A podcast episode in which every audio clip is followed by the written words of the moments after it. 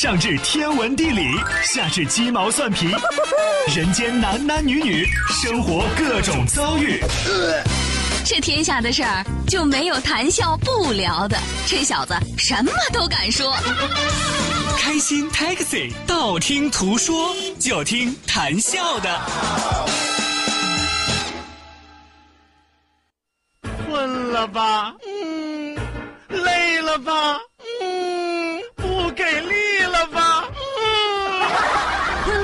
不给力了，就听谈笑呀，听开心 Taxi，道听途说。生活难免苦辣咸，谈笑陪你说甘甜。开心 Taxi，道听途说，FM 九十二点六，谈笑为你而说。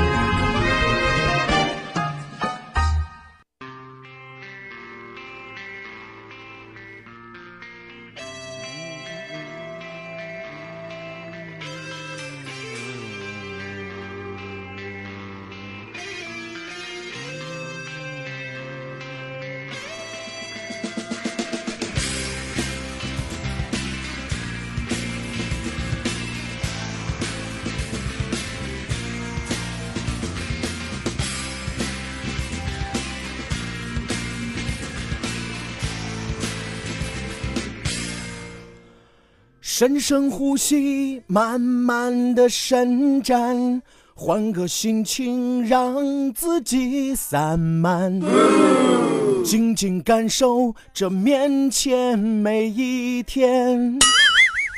脱下棉衣，脱 脱下了麻烦，一朵一朵裙子最好看。光着脚趾头自由的舒展，哦哦，春去春又来呀，花谢花又开，一年一年就是这样滚滚而来。飘忽的未来，飘忽的现在，飘忽的你已不再等待。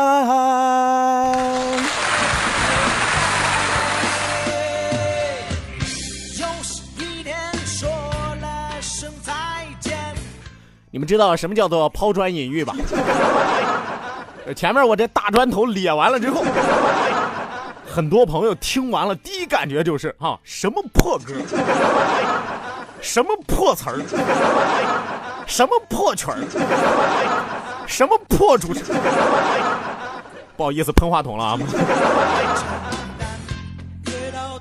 但是砖头扔完了之后，话筒往上一推，是吧？音乐往上一起，您再一听原唱，哎呦，这才叫玉。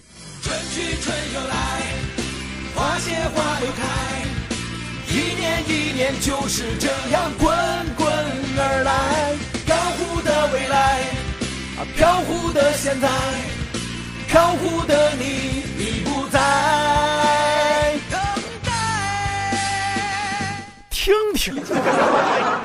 是不是跟我唱的差不多？我早就和大家说嘛，我和音乐间，我我和音乐家之间差在哪儿？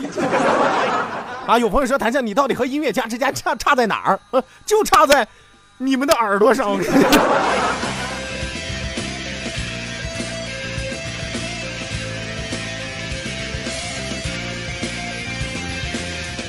哎呀，今儿这开头接的真好，这有心插花花不发，无心插柳柳成荫啊！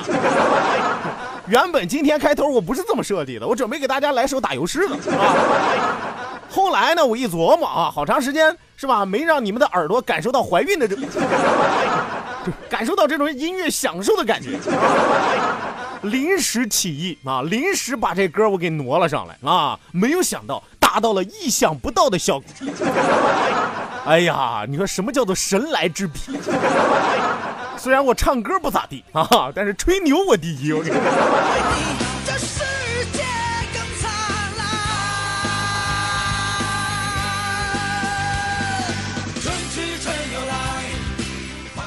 好了呢，伴随着这首《春去春来》，我们的节目为大家拉开大幕。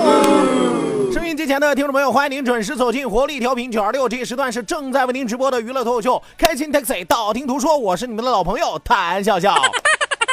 本节目是由仁恒利小额贷款为您独家冠名播出，贷款就找仁恒利，生活幸福又如意。是吧？又是一年滚滚而来，滚滚。滚滚而来啊！这个词儿大家一定要分开来听啊！有朋友说“滚滚而来”，为什么要分开而听？是吧？而来是指什么呢？幸福而来，爱情而来，甜蜜而来，快乐而来，职位而来，金钱而来，是吧？这叫而来啊！什么叫做滚滚呢？讨厌的滚，晦气的滚，不舒心的滚，不欲做的滚。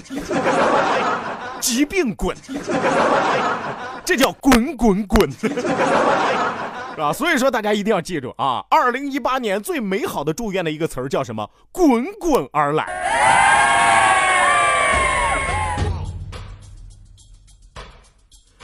好的，来说一说，笑一笑，不说不笑不热闹，笑一笑，咱们就十年少。希望收音机前的听众朋友准时的走进活力调频九二六，准时的走进我们开心快乐的大家庭。我们的开心 taxi 道听途说又要发车了。那希望收音机前的听众朋友一定要记住我们的两处微信交流平台，此时此刻正在为您敞开大门。一处呢是我们九二六的公众微信账号 QDFM 九二六 QDFM 九二六。那另外一处是谈笑个人的公众微信账号，谈笑两个字一定要写成拼音的格式，特安谈西要笑，后面加上四个阿拉伯数字一九八四，最后还有两个英文字母，一个 Z 一个勾，一个 Z 一个勾啊。贴上了新春联，把快乐做成年。好了，那除此之外，也要提醒大家，网络收听我们的节目，欢迎您手机下载蜻蜓 FM，搜索青岛西海岸城市生活广播，或者是直接关注我们九二六的公众微信账号 QDFM 九二六，正在为您同步直播。与此同时，千万不要忘记谈笑个人的映客直播号六五四九五五幺幺六五四九五五幺幺。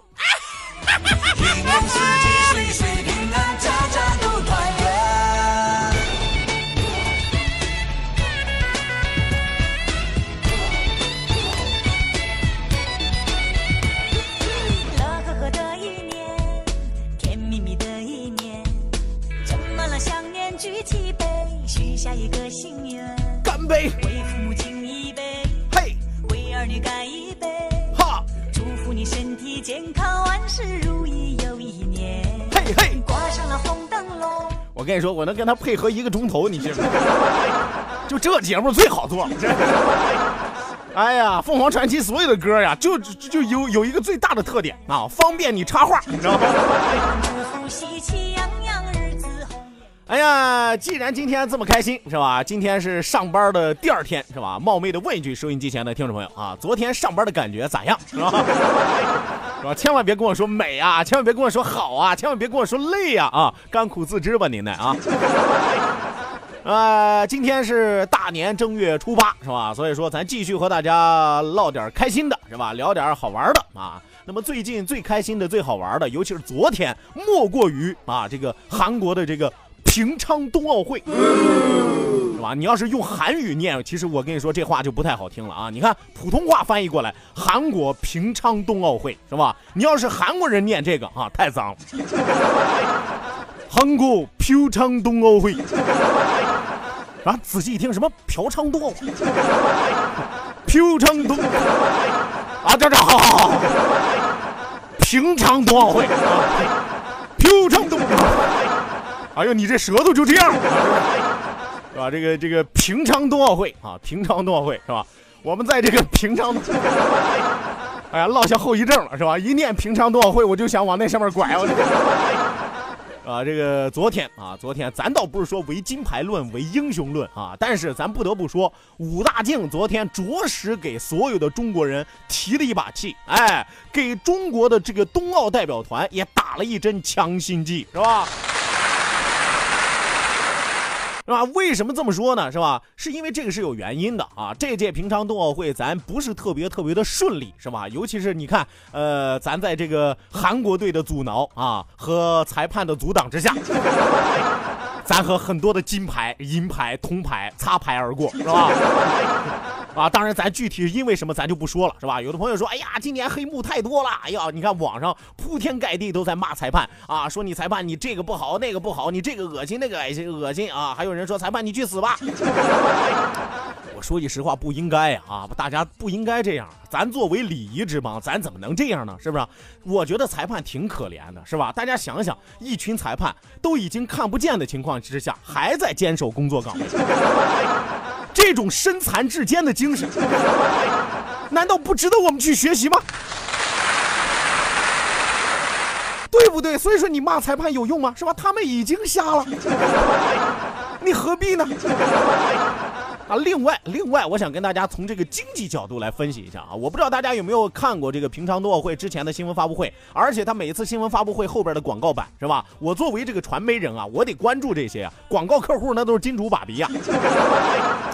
然后你会发现有一个最大的问题，就是这一届的平昌冬奥会是吧？主要的赞助商都是百分之八十是来自于韩国的企业，三星电子、LG 是吧？还有很多啊，很多很多是吧？譬如这什么就类类似于啊，百分之八十是来自于韩国的企业，还有百分之二十是来自于美国的。你想想，没有一个企业是来自于中国的，是吧？和别的国家的，你人家冬奥会是吧？人家组委会，人家不挤兑你挤兑谁？有奶就是娘，有钱就是爹呀，是吧？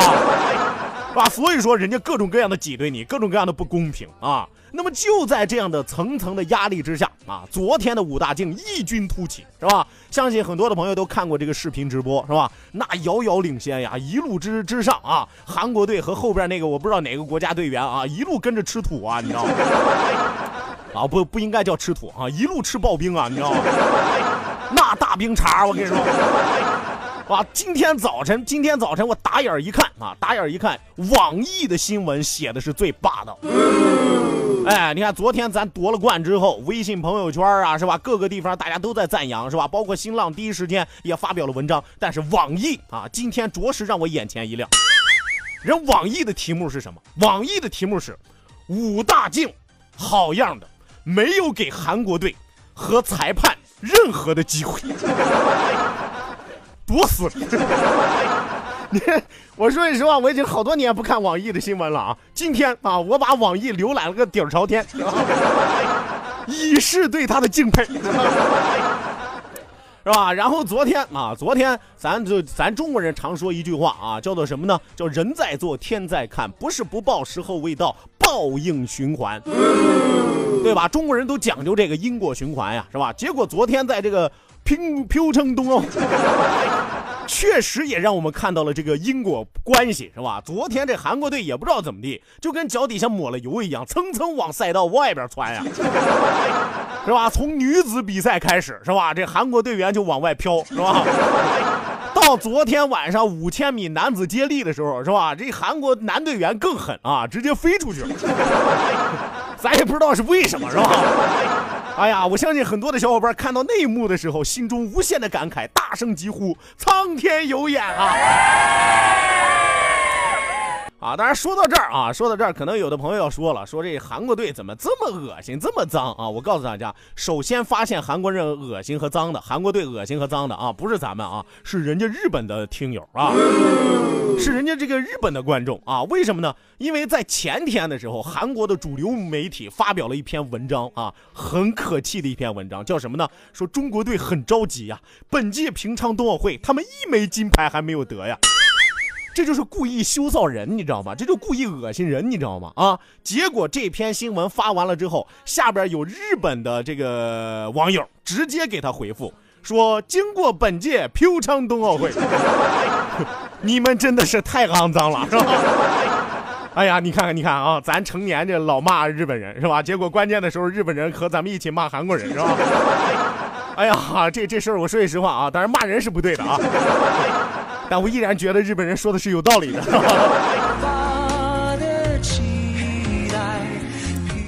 而且我告诉大家啊，像这种事情啊，对于韩国队来说，不是平白无故，也不是头一遭，是吧？大家想想，这个世界杯的时候，是吧？韩国队就曾经贿赂过裁判，后来他们那个郑梦准不是都已经承认了吗？咱再往前倒，是吧？韩国体育史上的黑幕多了去了，是吧？一九八八年汉城奥运会的时候，最让人无法琢磨的莫过于拳击比赛，是吧？这次比赛的一个特征就是无政府主义。什么叫无政府主义？是吧？在拳击比赛当中，就因为裁判人家准确的判罚，韩国运动员、韩国教练组，包括韩国观众和韩国现场的保安，把人家裁判打了个狗血淋头，甚至还拉闸断电，你知道吗？灯下黑啊，是吧？所以说，收音机前的听众朋友啊，看完了本届的平昌冬奥会，你会深有感触啊！这个国家啊。他有这样的历史和传统，哎呀，仨字的评语啊，没救了。哎呀，好在咱大中国是吧？咱大丈夫能屈能伸啊！再次恭喜所有在平昌冬奥会上，但凡是取得成绩，但凡是去去的运动员，都是好样的。在如此不公的环境之下，在如此恶劣的比赛条件之下，我们依然能够很好的发挥自己，这难道不是胜利吗？再说了，小样的是吧？下一届咱们等着你，是吧？你来我们这试试。让生活更精彩，FM 九二点六。的挂念写在泪眼。好的呢，收音机前的听众朋友，马上为您送出我们今天第一时段的道听途说，打开历史的书，点亮信念的灯。今天继续给大家来讲一讲年初八。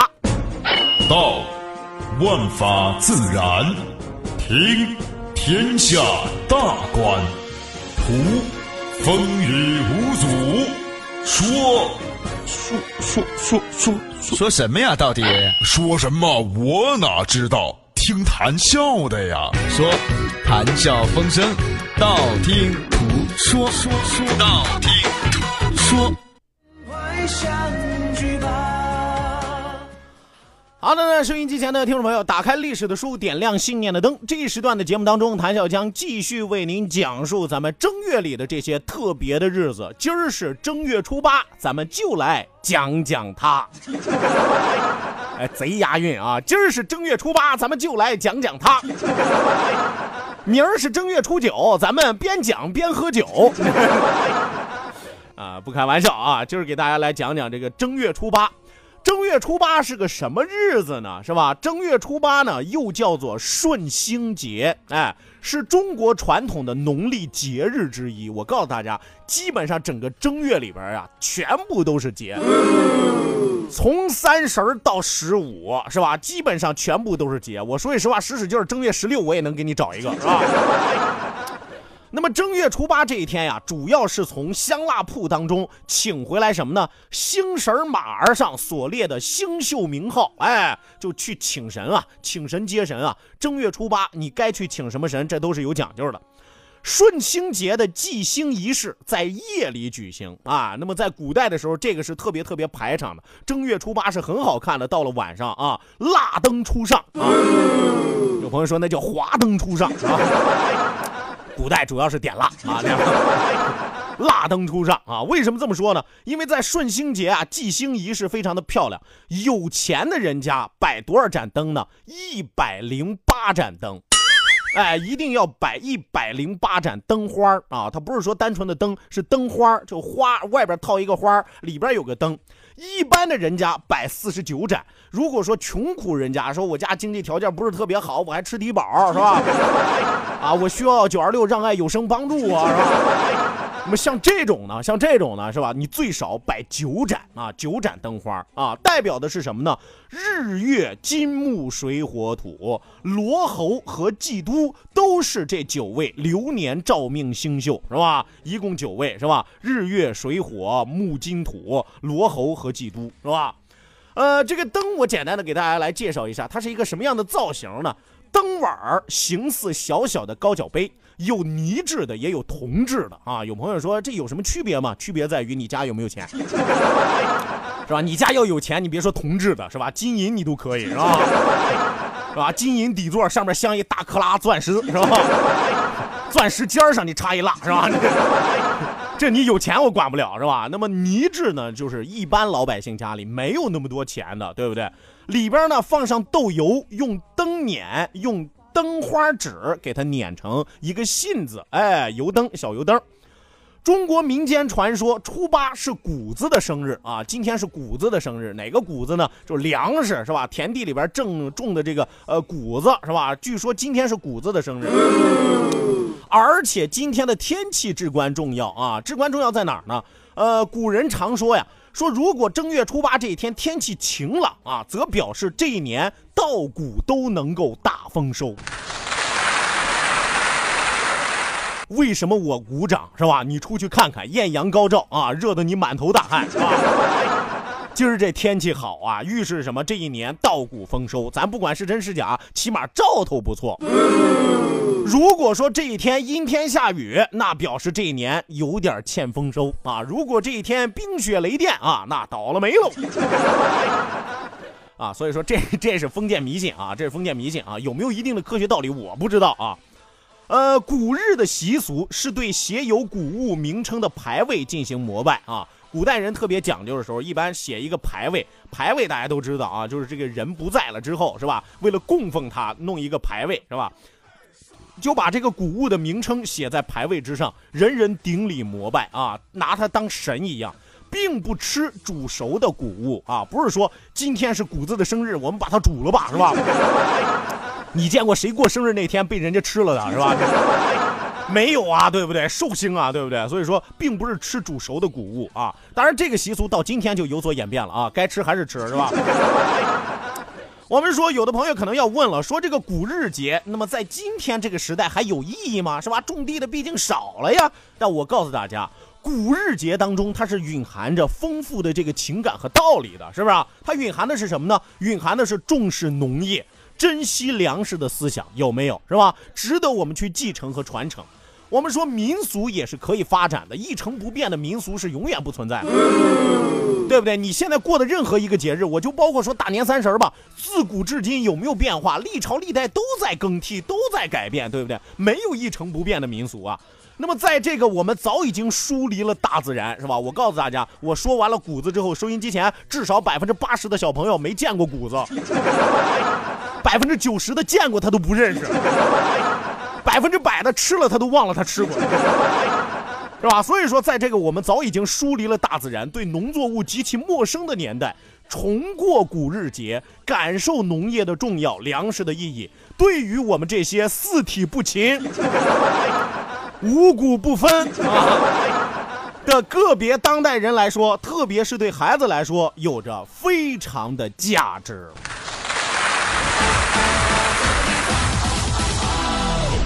这个 feel 倍儿爽啊！有朋友可能就要问了啊，说今儿是什么样的日子？我们知道了，应该怎么过？我们也知道了，饱含着什么思想？这个概念我们也明白了啊。那么今天这个古日节，这个大年正月初八，到底有什么讲究？还有哪些细节重要我们去注意呢？我简单的和大家来说说正月初八啊，都有怎么过的啊？占卜我不用说了，刚才和大家说了，天气预示着一年到底是丰收还是欠收，这叫占卜。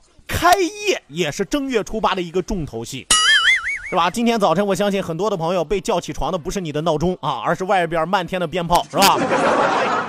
甚至你会发现，今天的鞭炮一点不亚于大年三十的鞭炮。为什么呢？因为一些商场或者商家或者店铺都会选择在今天开业，主要取的是什么呢？发之意。正月初八，正月初发。是吧？出发发发发是吧？咱有时候说话和韩国人差不多。平昌冬奥会，平昌正月初八，正月初发是吧？意愿为生意兴隆，四季发财啊，这是一种。还有什么呢？正月初八有接星的。中国民间以正月初八为众星下界之日，所以说制作小灯然而祭之，称之为顺星，也称祭星和接星。呃，除此你像还有什么石鼓啊，还有羊鼓啊，而且我告诉大家，今天还是个别地方的八仙节，因为取八字的这个读音嘛，是吧？正月初八就演变成了敬八仙的节日啊。那么一些地方中国民间有习俗，正月初八这一天还要出远门，俗称什么呢？叫做游八仙。千万不要小看你人生当中度过的每一天、每一个日子，因为在他的背后都有你不曾知道的那些故事和秘密。